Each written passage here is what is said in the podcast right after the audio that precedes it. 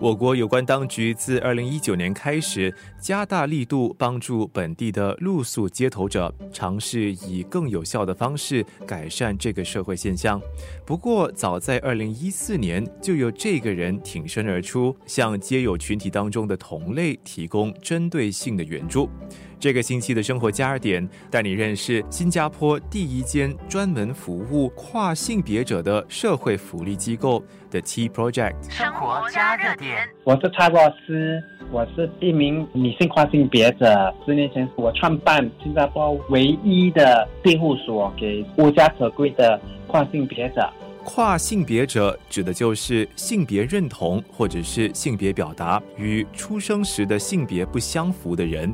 跨性别者有时也被称为变性人，这一边缘群体长期面对着社会甚至是家人的不理解和歧视。年长的跨性别者，他们出生的时候是在六十年代、七十年代，那时跨性别不是很被家人或社会接受的。那个时代，当他们出来跟家人讲他们是跨性别者时，大多数的爸爸妈妈都会把他们踢出家里，不管他们，就当着没有生这个孩子。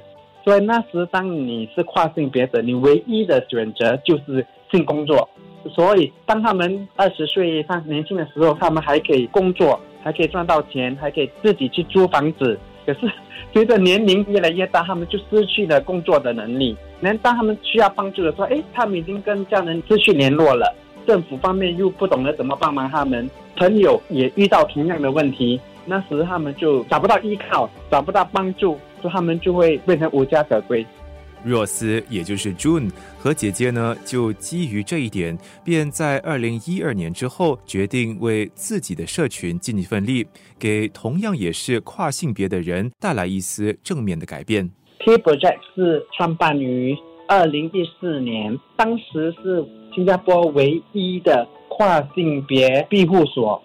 是给无家可归的男跨性别和女跨性别社群呃所创办的。当时真的是我没有太大的抱负或野心哈，我只是纯粹建立这个庇护所给我的朋友，所以我没有主流的什么离开高薪工作，为了帮助弱势社群。我当时真的没有想到这么多，我当时只是看到我的周遭的朋友，特别是那些年老的跨性别者，他们到了一定的年龄的时候。失去了工作的能力，但他们真的很需要一个庇护所，所以我就冒起了。刚才说，哎，为什么我不出来做？既然没有人要做，那我就跳出来开办自己的一个庇护所给他们。生活加热点。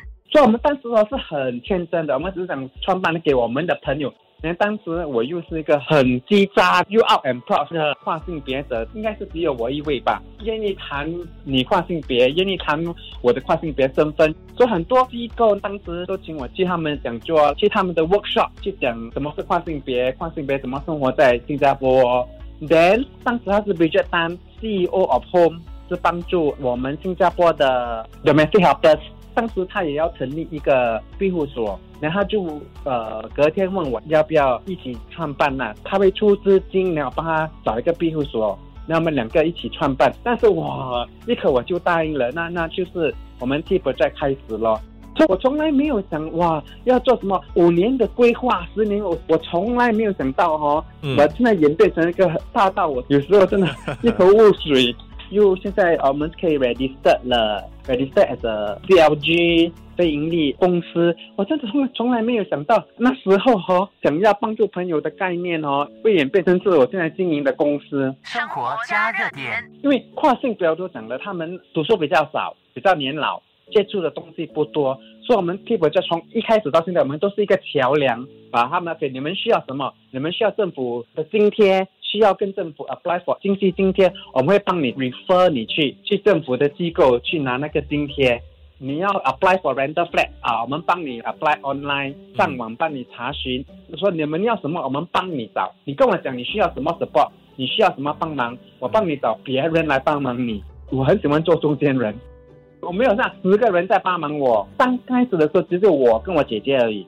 所以我们很聪明，我们知道我们一定要要找很多人帮助，所以我们真的是 build bridges，慢慢慢慢哦累积那些 network，慢慢慢慢就认识了哦，原来如果你需要什么帮忙是可以找这个部门，你需要什么帮忙你去你可以去这边找。生活加热点，The Tea Project 如今虽然已经发展成为一家有能力为有需要的跨性别者提供一站式服务的援助中心。该企划依然经营着最初所成立的庇护中心。下一集一起聆听 June 介绍和分享经营该庇护所的心得。